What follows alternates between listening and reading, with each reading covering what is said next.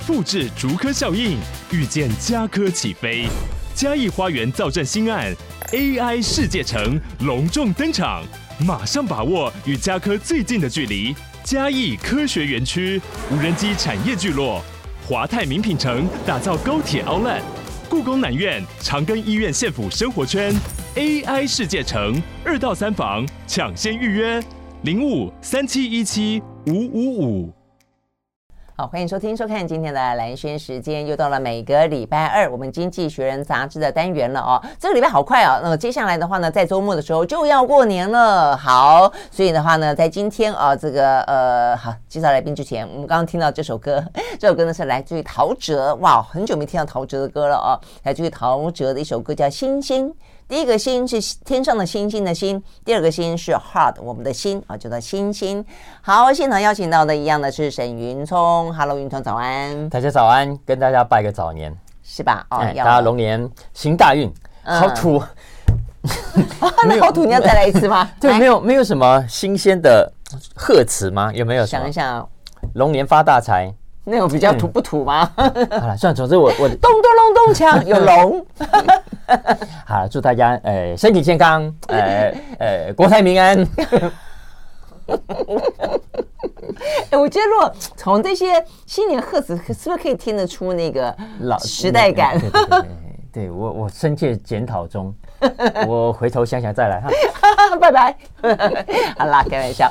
OK，好，不论如何，祝祝大家开心了啊！这个。嗯拜早年，好，那我们今天的话呢，就因为这个呃要过年的关系，所以我们就特别的啊选了一些比较生活化的话题啊，这个在《经济学人》杂志当中啊曾经有过的一些漏网之鱼啊，来跟大家好好的聊一聊，都是一些很有趣的话题哦。好，那一开始我们要聊一个嗯，抖音，嗯。抖音真的是，嗯，我我最近去，反正有有一些演讲啊，这个演讲讲到这个网络媒体啊，这个新兴媒体如何的，包括自媒体如何的，呃，这个对于传统主流媒体啊，这个等于是追赶跑跳碰啊，越来越超越。当中很明显的，在去年，呃，路透社跟呃这个牛津大学他们有一个。每一年的呃，这个网络媒体调查，他们就是从自从有了呃网络媒体之后，他们就不断的去比对网络媒体跟传统媒体如何的竞争者。那很明显的看得到的就是说，呃，传统媒体啊，包括广告量，早就已经被远远抛在后面了。连网络媒体也出现新旧之分，你会看到很明显的曲线哦。那个脸书虽然目前看起来好像还是在上面第一第一名啊，目前就是大家吸收新闻来源最常从呃脸书上面的朋友。有哦转来的讯息，但是它整个趋势是往下走的，你知道吗？所以还是第一次往下走，然后呢，呃，然后另外的话呢，呃，Twitter 好像也是有一点点往下，但什么往上呢？Threat，呃，什么？Threat 是吧？啊，你说哦，Threat 哦，Threat 是。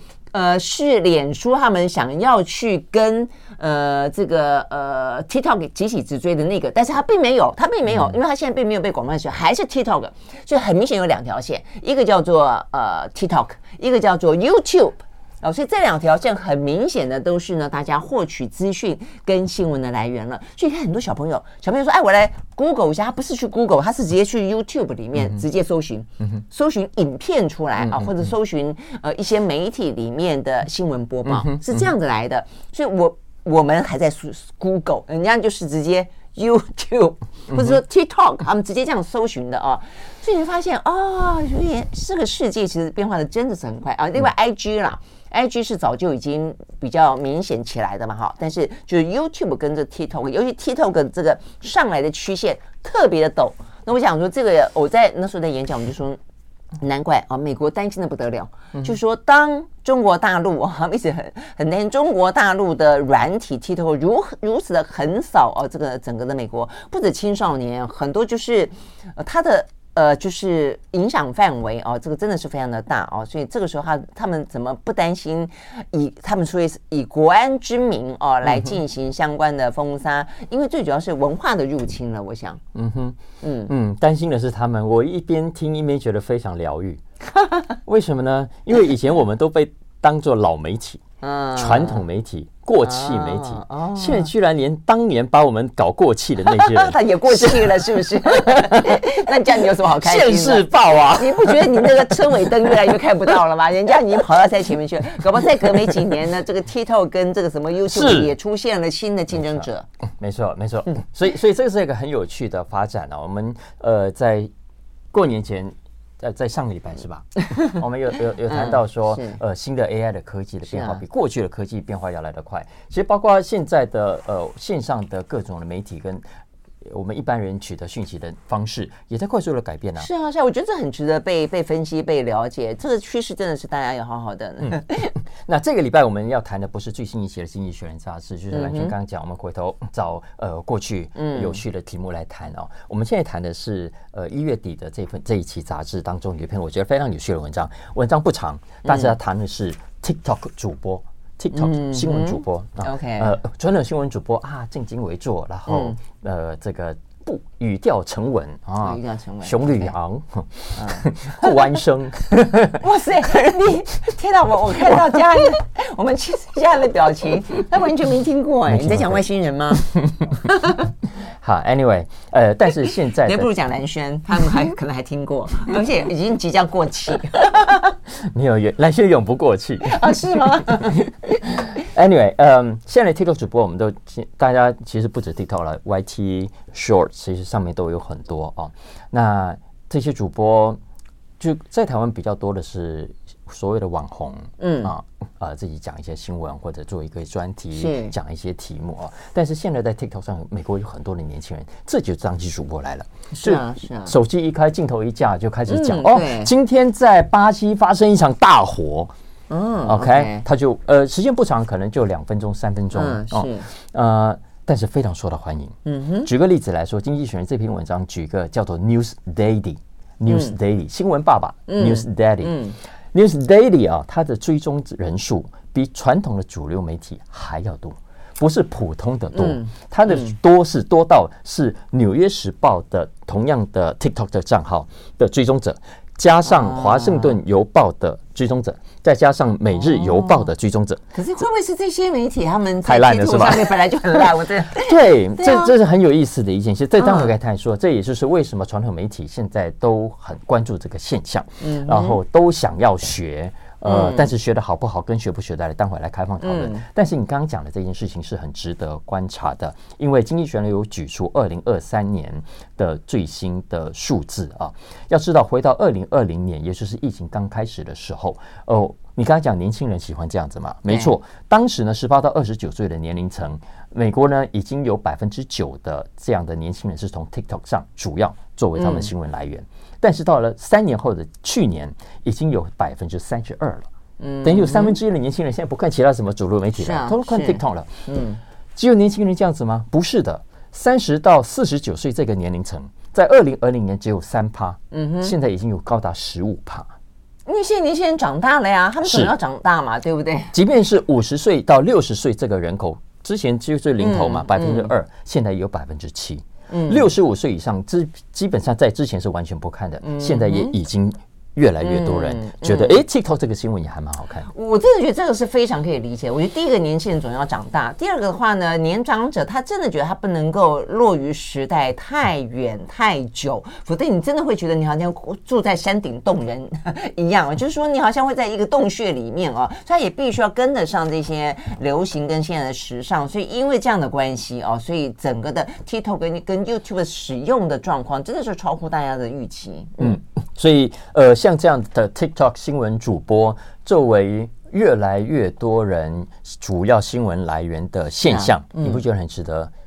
是啊，是啊，是啊，尤其是，尤其我我我我就说我那场演讲最主要就在讲说，我们现在人们的新闻来源到底是什么？那当然，一方面也会注意到这个媒体当中的典范转移，跟不断的新旧媒体正在不断的消长，不断的消长，不断的消长，所以没有任何人可以永远的超越。我想这是很多媒体呃可能要注意的，或者说后进的媒体可能不断的可以有机会的。但另外一个还有来自于说，呃，所以这个新闻本身的正确性啊，因为他们不断的。被转述，而且现在所谓的自媒体，不管是 YouTuber 还是呢，哎，TikTok 有没有什么 TikToker 啊？我不知道，就他们到底呃来自于新闻，他们新闻是如何获取，他们资讯本身是怎么来的，他们有没有经过查证，他们到底呃是不是真的可以那么的被信赖？我觉得这也是另外哦，尤其 AI 哦，现在那么多很可能的假讯息，那么多的 Deepfake 哦，那所以这也是一个危机嘛，不是吗？这个，所以我那个时候就讲，这是全球舆论的危机了哦。好，我们休息再回来。但不论如何，这些呢 TikTok 的呃主播们怎么播新闻？为什么大家会喜欢呢？我们一会也来呃这个学一学啊、哦，来研究一下。休息，我们马上回来。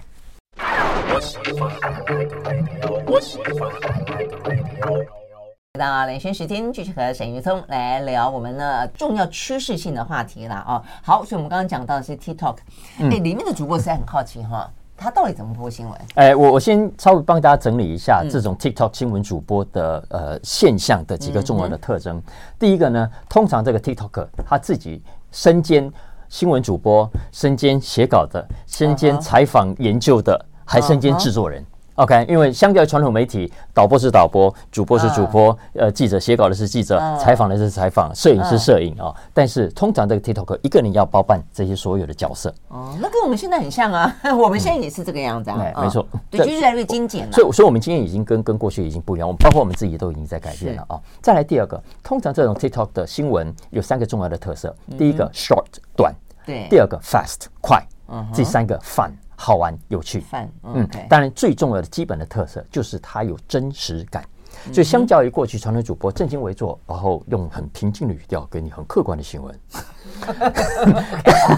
但是好，我跟你讲，昨天呢发生一个什么很恐怖的事情，好，就是他会给呃听众一个情绪，哎，没错。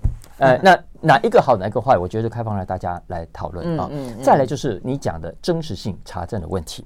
呃，因为如果他是很情绪，但他内容是真实的，那我觉得倒也倒也就大家各自青菜萝卜各有所好嘛。经济学人这篇文章也提引述了一句话，这句话我觉得非常重要。我觉得它是代表了新时代的新闻的一个重要基本精神，也是我们在使用的时候要特别注意的。就是呢，这些 TikToker 他说我只负责给你新闻。嗯哼，但是请你自己去查证这些新闻的正确性。这样子吗？啊，他会先这样子，呃，这样子，呃，因为呃，这是为什么？呃，为什么？因为就是他一个人包办所有的事情。嗯哼。第二个又要快，又要短，又要有趣，所以你要还要我去查证。门儿都没有，好吗？好，所以我的意思说，呃，其实现在我们在网络上很多的新闻已经是这样子了，包括很多的主流媒体在做新闻已经是这个样子了。是啊，所以我们还在假设说啊，他像过去一样会平衡报道，会去真实去查证，去追根究底，到最后给你一个真实的消息。No，你如果这样子就因此而去相信这个媒体讲的就是真的，那你就大错特错了。嗯啊，所以所以这个是我觉得在呃新的媒体试图时代。一定要特别注意的事情。嗯嗯，这样就听起来就是一般的乐听众很辛苦的事情了。嗯，就是因为我们的责任越来越重。呃，越听众的责任越来越重。你听了半天，你还听得正开心。这是另外一个问题啊。我们现在身为消费者，负担也越来越大呀。以前进餐厅是被服务，现在一餐厅我还帮他打工，我要点菜。可恶 啊！不能讲可恶啊，对不起，自己去拿刀叉，自己去倒水。Anyway，那是另外一件事情。总之要知道，现在可能是一个新形态的生生活的趋势啊，就是凡事大家喜欢参与嘛。对，然后以前打起客服电话，我就打了，我就接通啊，我现在还要可能要按个三分钟，都还找不到我要找的人。所以这这是这呃，我觉得在媒体使用现在也某种程度是这个状况，就是你要参与，我就让你参与啊。哎，没错没错。然后分包，也也是说，我们一定要一定要认清楚，就现在的网络上很多的内容是没有编辑流程的，嗯，是没有编辑流程的。所以所以我们在接受的时候，一定要去提醒自己理解这件事情。嗯，然后虽然没有编辑流程，虽然有以上各种的问题，但是呢，红者越红，这些 TikToker 啊，你只要做红了之后。呃，连新闻对象都愿意接受你的采访，啊，是啊，是啊，即便是你没有经过半点的新闻训练。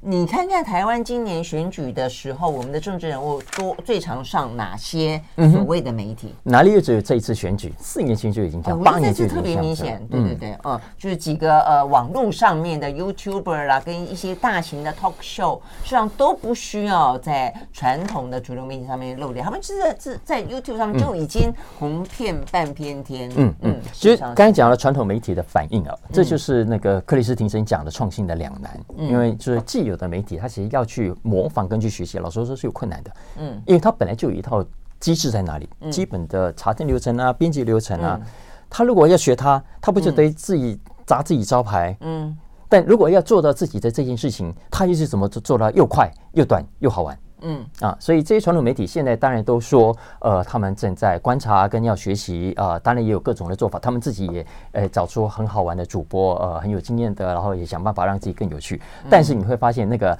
那个有趣的程度是远远不如。嗯，嗯啊，所以呃，你说你要做的就像食物一样，又要好吃，呃，又要不垃圾，嗯，其实这好像是两件很难兼顾的事情。嗯，就就看。那他们有什么建议吗？没有，没有吗？我我在选举前我去上过那个网络的呃媒体，哦是哦，对，哦、一两次，就是在在评论、在分析整个选情。我很呃，那个那是主持人不算主播，这样的讲没多久哦，这个我们谢谢，等一下我们谢谢那个呃我们的呃观众董内多少多少钱哦，人姐你这个很受欢迎哦，他们说你好久没有来了，请你呃常常来，就是我们的话题不断的被打断，嗯、然后呢就会有。很自然的，呃，我们正在讲这些事情，突然间我们就要跟呃网友，或者或许我们没有主持人就要跟网友互动了起来，嗯。这就是一个很新奇，而且我觉得他们好顺哦。嗯，哎，懂那了没有？懂那了，懂那了。等等一下，沈云聪了哈。哎，那你这个 YouTube 画面在旁边，对不对？啊，是这个。对，你记得吗？那个画面还在旁边，好像是这样的。OK，好。OK，好。所以呢，这是一个新形态的新闻媒体啊，不断的在改变当中。我们休息再回来。I like 103, I like radio 好，回到蓝轩时间，继续和沈云聪来聊这一呃，来聊《经济学人》杂志啊。好，我们接下来两个话题呢，都是呃非常好吃，咖啡配甜点啊，感觉上很棒。好，我们先聊这个美食商品指数，哎，这是什么东西啊？嗯，二零二四年有几个现象啊，现在在欧美市场都很受到关注啊，嗯、包括食品的价格。因为我们虽然看到最近美国的这个通膨有降下来，嗯，呃，但然后整体的食品价格也降下来，但是呢，食品这个如果你细看的话，你会发现有一些项目的价格物价并没有改善，相反的还越来越贵。比方说外食，外食的价格还是维持高的。再比方说，呃，一些基本的原物料，呃，一些食材的价格，嗯，还是偏高，而且继续在涨。所以，我们接下来要讲的就是这些继续在涨的几个品项。嗯，那我们可以归纳为叫美食商品啊，gourmet commodity 啊。呃，哪一些美食商品，也就是说，想吃精致美食的人通常会用到的材料。举个例子来说，可可，巧克力要用可可吧？啊，呃，可可在过去十二个月啊，在大宗商品市场的价格涨了八，超过八成。超过八成哦！过去十二个月而已哦，这已经创下了四十六年来的最高价.最高的记录。所以这是可可。Uh.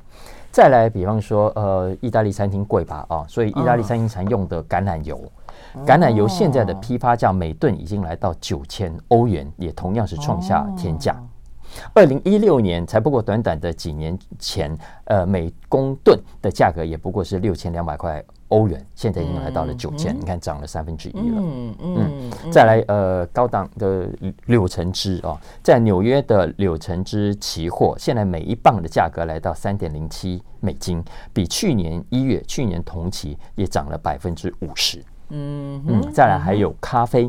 咖啡也是啊，嗯、特别是阿拉比卡咖啡，嗯，从二零二一年以来也涨了将近百分之五十。我想这个台湾的咖啡业者都知道。哦、对，哎、我觉得这个部分这样听一听啊，我觉得我们每天在关心的一些新闻事件啊，它的一个综合结果大概就是这样子的一个呃，我们刚讲大宗物资的诞生，为什么这个光听你就知道，第一个我觉得跟地缘政治有关哦，可能它的一些战乱，可能一些呃运输成本呃变高有关。嗯、第二个天候。极端气候，你像这个什么橄榄油，就记得我们先前有讲到过，什么西班牙、意大利，这橄榄油欠收，呃，到了很严重的程度哦。那有些部分的话呢，柳橙搞不好也是，我不知道。就是说呢，极端气候实际上也造成了很多农作物哦，开始的话呢，生长期大为紊乱啊，然后的话呢，甚至该有的产量都递减了。这是另外一个，再一个的话，缺工。呃，你说这个呃咖啡园啦，哦，这个可可园需要大量大量的劳工，但你知道吗？从疫情过后，全世界普遍大缺工，呃，也缺蓝领，也缺白领哦。那我想这一部分可能都是呃在发生中的事情。然后呢，呃，刚才包括我们刚讲运输的成本，一个是油的部分，一个是红海哦。红海的话呢，当你这个中东的战乱的时候，很多的货轮不敢过去，要行经好望角的时候，它的运输成本就就是呃增增加嘛，哦，对？就像这些事情看起来似乎都已经哦，等于是产生。其实大家最担心就是这些问题，整个的会慢慢慢慢的呢，呃，这个等于渗透到我们的生活当中的每一个环节。但是目前看起来好像已经开始发生了。哦、嗯嗯，我觉得整篇文章被你讲完了，啊、我就没有东西可以讲了。哦，不会啦，继续。呃、嗯，对呀、啊，对，其实呃，因为。我们知道从俄乌战争，读新闻，呃，就是每天看新闻的好处，对不对？很多事情就会比较熟悉。呃，因为我们知道，二零二二年初俄乌战争一开打，那乌克兰是。这个很多谷物的摇篮，嗯，嗯，那所以所以它变成整个全球的谷物类的价格都在飙涨，嗯，但其实进入今年之后，其实去年开始就走相反的趋势了，因为战争和完了，所以谷类的价格在下降。但是呢，相反的，我们刚刚讲的，其实还有糖，糖的价格在过去这一年也一直在上涨。所以也就是说，你今天要要享受甜点，吃个蛋糕，呃，未来看起来要付出是更高的代价的。真的，嗯，那原因当然就是跟蓝轩刚刚讲的有关啊，包括气候的变化啦，呃，有些地方干旱啦，导致严重的欠收。嗯、呃，这个以糖来说，全球四大市场，巴西是最大的，呃，最供不是市场，这个全球四大供应国、嗯、应国出口国，嗯、巴西遇到了暴雨。然后，另外三个澳洲、泰国跟印尼，哎，印度，呃，都出现了干旱，所以整个甘蔗也欠收。对呀，你看，那这是糖的部分，橄榄油的部分呢是西班牙。嗯，你看西班牙的全球出口市占率是百分之五十，也创下连续两年，从二零二二跟二零二三年都是史上最低的收成。嗯嗯，真的好惨，好像也跟野火有关，也跟干旱有关。还有风灾，呃，刚刚讲的柳橙汁，就是因为佛罗里达，佛罗里达占全美的主要的供应的百分之十，呃，也是遭遇到严重的飓风，嗯，呃，导致严重的欠收。然后可可，可可当然就要看非洲了，加纳跟象牙海岸，嗯，呃。严重的传染病，呃，这个虫害啊等等，其实都是造成呃欠收，呃以及这个供以供给出问题之后价格往上走的原因。嗯嗯，所以呢，甜点经常是大家呢这个追求幸福的来源，就是不管你的呃生活啦、工作啦有多么的觉得啊充满挫折啦 哦什么的，哎都觉得哎吃个甜点哦好像呢心情就好了起来。那现在呢呃这个代价越来越高。呃，通常我们会有一个所谓供需曲线嘛啊、哦，当你这个价格供应越高，需求就会降低。嗯，可是经济学人发现，好像在美国也没有。因为二零二三年美国的这些糖果啊，以糖果来说，价格涨了将近一成，可是呢，似乎并没有降低需求，需求还是 继续的。代表大家很不准，硬要非要需要 吃甜点。对对对，所以所以在这种情况下，你看，如果未来从可可到橄榄油到糖，都因为欠收的价格继续往上走，所以大家可以预期，呃，未来的这些甜点啊、糖果的成品价格，呃，至少是居高不下的。真的好吧，所以呢，代表的是我们现在呢要一点点小确幸啊，这个小确幸的价格都会越来越飙涨。那咖啡怎么办？当我们的甜点越来越贵的时候，那咖啡会好一点吗？我们接下来要聊一个呢，全球的咖啡园正在呢大量的消失中。马上回来。I like 103, I like radio 好，回到兰萱时间，继续和沈云聪来聊《经济学人》杂志啊。那聊完了甜点啊，呃，聊聊咖啡啊，这两个是绝配。那咖啡好，咖啡真的是有点伤脑筋。嗯、咖啡原消失，那应该也是跟气候有关，对不对？嗯，咖啡这个是我们刚刚讲的这个经美食当中，现在在台湾变成不可或缺的一样东西了。嗯，嗯啊，呃，台湾的咖啡咖啡厅。卖咖啡的量在全世界，我记得我看过数字数数数一数二，哎，嗯，是啊，哦，是啊，你看，好吓人，嗯，我，你看这也是慢慢慢慢发展的。我还记得以前我们最流行的叫茶艺馆，我们都在喝茶，嗯，没错啊，对。然后后来是那什么那个泡沫红茶店，对。然后当然现在手摇店也还是很大的生意，可是咖啡馆的生意，我想在全世界。至少在亚洲国家，你是看不到像我们这么蓬勃的。对，尤其是那么、嗯、那么密布，我觉得是从星巴克进来，嗯、然后的话呢，台湾就是呃，继、嗯、而这个本土的挑战者非常的多嘛。那、嗯、到最后连便利商店都加入之后，哇，那真的就是 对啊，对啊，这是遍布各地。你看，像印尼啦、泰国、马来西亚、新加坡，我们有很多咖啡店啊、咖啡馆啊，但是我们就少了像。这么多的上万家的便利店都在卖咖啡啊，嗯嗯，所以呃，经济学人说呢，这个咖啡是全世界最受欢迎的提神药。呃呃，这个这个全球有七十个国家以上都有在种咖啡，嗯哼，全球呢，呃，每天卖出二十亿杯，嗯，咖啡，嗯，这是二十亿分之一。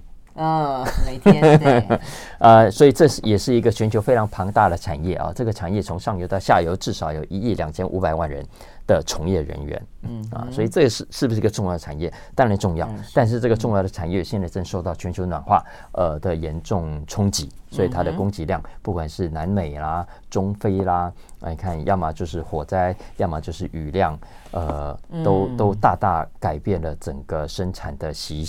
形态，所以咖啡的产量，呃，估计到了本世纪底，也就是二十一世纪底啊，呃，会有很多的国家再也生产不出咖啡。对。呃，可能不不见得是完全产不出来，但是比例会非常高，而且品质应该会受影响。是，经济学人举巴西作为例子啊，他说到了本世纪底啊，巴西会有大概三十五到百分之七十五，七成五哎，最高的最严重了啊。当然这个也只是最近的一个估计。呃，这些咖啡也会再也种不出豆子来，因为因为气候越来越热。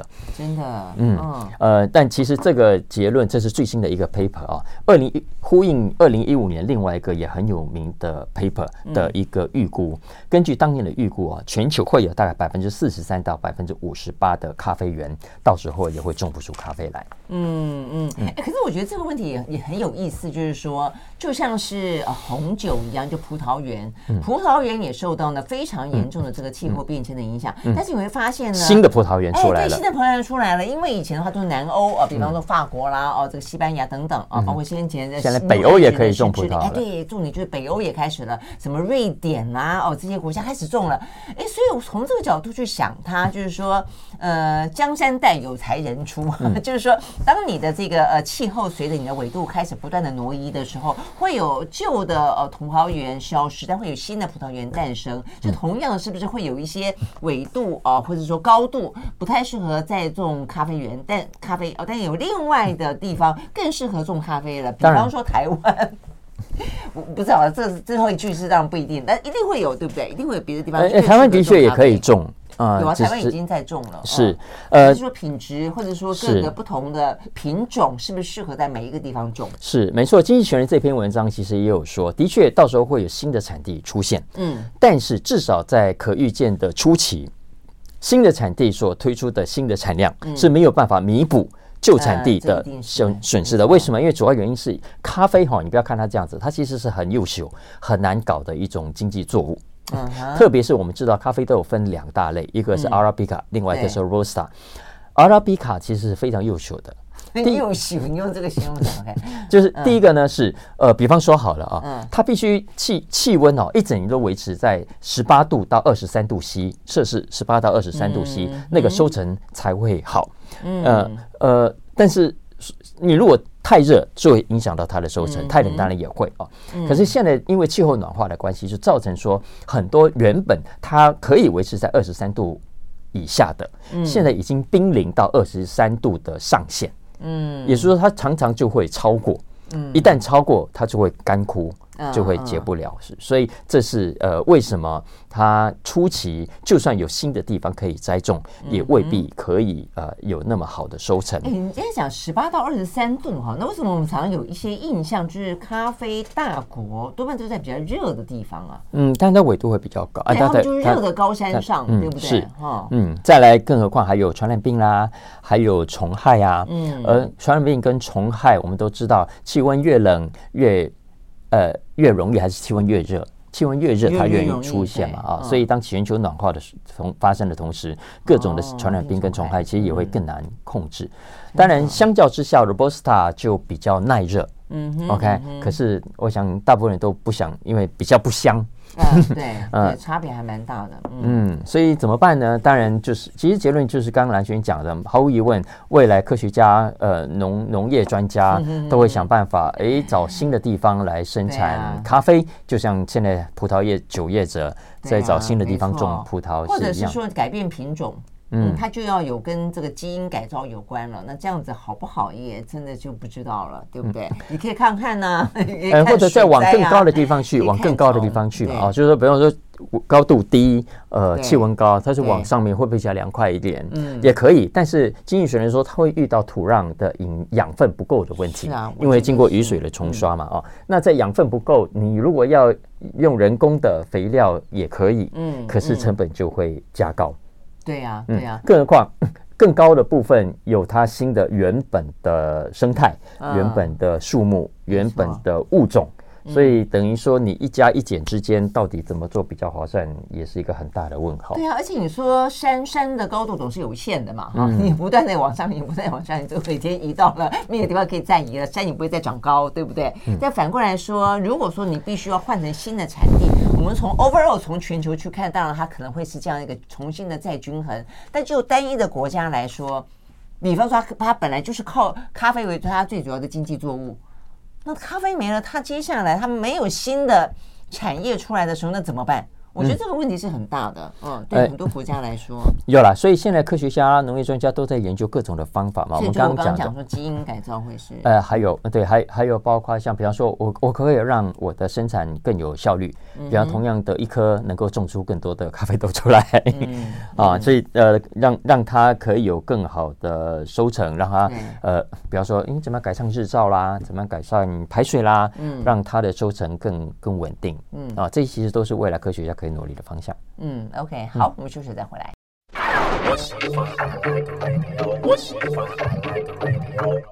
好，回到雷轩时间，继续和沈云聪来聊呃《经济学人》杂志啊。那接下来这个话题也是非常生活化，不过我觉得是这个话题，如果跟着我们刚刚讲到的这咖啡呢，也越来越贵，甜点呢也越来越贵，所以结论当然就是我们不应该退休，我们养不起自己。好，我们今天要聊的话题是该不该退休？哎，这也是他过年前有一期杂志，我觉得蛮有趣的一篇文章。它是他的谈职场的 Bartleby 专栏啊。嗯嗯。因为呢，现在在美国，人如果去做街头访问的话啊，美国人民调显示有三分之一说自己永远都不会退休。哦，永远都不会退休哦。啊？为什么？因为没钱。是啊，你看我退不了休，真的，而且物价越来越高，对不对？嗯。但是呢，讲到退休这件事情呢。大家就会发现一个很有趣的现象啊！我们现在很多的年轻人、中年人，动不动就在说：“啊，我还要退休，我好想退休。嗯”但实际上呢，你看看我们的新闻，你看看我们的企业界，我们各行各业很努力工作的都是老人。你看查理·孟格到九十九岁都还在工作，然后沃伦·巴菲特现在九十三、九十四岁了，都还在继续的忙碌，还到处在演讲啊。然后呃，当年的阿玛尼。阿玛尼的他八十九岁的时候，人家要他交棒，他还拒绝交棒，说我干嘛要退休？我干嘛要交棒？啊，其实张忠谋也才才刚刚交棒没多久啊，对对对对对对对，你看郭台铭啦，你看政坛上、企业界、文化界，呃，一堆的不叫一堆了哈，很多的 呃前辈们都还说我不。嗯，所以这篇文章其实要解释的就是这个现象啊。他说，当然 就是现象就以后都是老人家在在在在活跃，然后年轻人都退休去了，是这个意思吗？对，他其实要解释的是，呃，当然你如果是因为存不够钱没办法退休是另外一回事。嗯，他要讲的是，如果你现在还算运气不错，存得到钱，那请问你还要选择继续工作，还是要就此退休去游山玩水呢？对，我觉得这是一个非常好的问题，是因为我觉得再往前推，就是说我们一定要让自己成为一个可以选择的，就是说他有人可以问你这个问题，嗯，否则如果你连被问这个问题的资格都没有的时候，你必须要不断的工作，工作到老，工作到死，我自己觉得压力好大哈。所以我觉得就是年轻的时候能够稍微的努力，或或者倒过来看嘛，嗯、就是说那些存够钱的人，如果都还在工作，那我就算存不够钱，继续工作也是一样的、啊。可心情不一样，嗯，所以我要讲的就是心情不一样。就是当你可选择的时候，你就说啊，我可以为了我的兴趣工作，我可以为了为了我的热情工作，为了希望我接下来不要呃在呃游山玩水之余，还可以呢，哎，去上上班啦、啊，骂骂、嗯嗯、人呐、啊，或者说做点有意义的事情啦、啊，啊，或者回馈都可以哦，从哪一个角度去看呐、啊？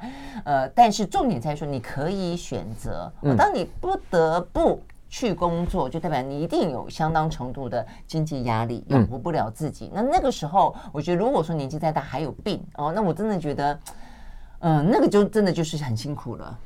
哎，我我还是觉得，即便是这样，嗯，日子还是要过，所以你一定要改变自己的想法嘛。嗯，我的意思是说，你说阿 Q 也好，哦，但但你说反正有钱人也也还在工作，那我我也就是在工作是是是是是是是。为那为什么要为什么他这样子讲呢？是因为呃，为什么有那些有钱人都已经这么有钱了，还要选择辛苦的去上班？嗯呃，当然去他觉得不辛苦啊。哎，他他觉得有有两个很重要的实际原因。嗯哼，第一个呢是当一个有用的人。嗯的这种满足感，嗯，OK，因为你当然游山玩水、环游世界，呃，爬山都好啊，每天喝红酒。可是我们有看过太多退休的故事，嗯、这种退休是不快乐的，是因为这是闲闲的啊啊，就价值感的问题了。对，嗯，再来第二个，工作过程中的 excitement，嗯，呃，刺激、有趣、好玩，嗯、他认为是最好的抗老化药物。哦，okay, 嗯，它可以保持你的活力，嗯、让你保持年轻，让你避免太快的衰老。嗯，失智。嗯，所以意思是说，嗯、如果我们朝这个方向去想的话，没有错，我可能是真的因为钱，呃，继续的工作。嗯，但是你倒过来想说，哎，呃，我继续的工作也可以让我当一个有用的人，啊、呃，而且继续的忙碌也可以保持我的活力跟年轻，跟延缓我的老化。嗯，那从这个角度看，我还是有收获的呀。哦，这样子就没万谈呐，对不对？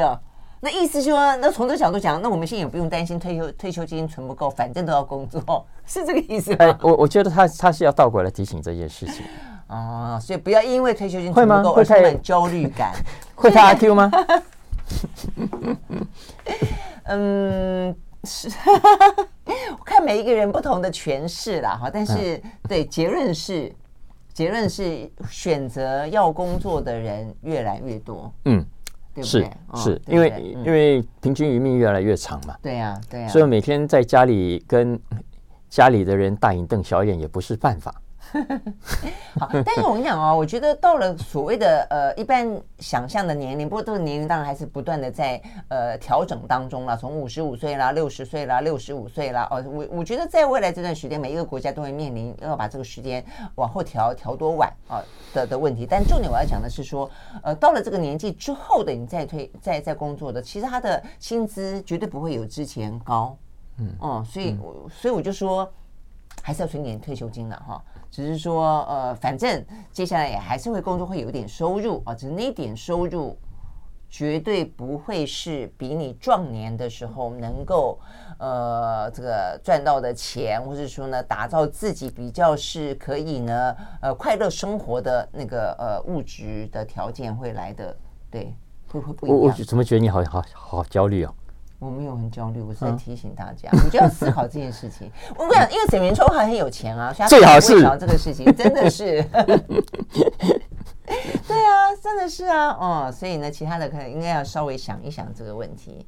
嗯，重点是我觉得要有选择权啦。嗯，我觉得选择权这件事情对人生很重要。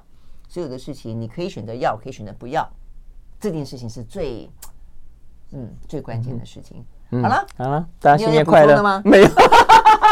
新年新希望，哦，就是要工作的压力。我觉得没有新希望的感觉，怎么会这样？不会啦，嗯，嗯对，所以呢，就是在可以快乐工作的时候快乐工作。接下来的话呢，就可以等待。真的也也不要想太多了。我的意思，我其实我的意思是这样子。嗯，是吗？嗯，因为美国人也都这样子啊，大部分也退不了休啊。OK，好，很好。OK，新年快乐，拜拜，拜拜。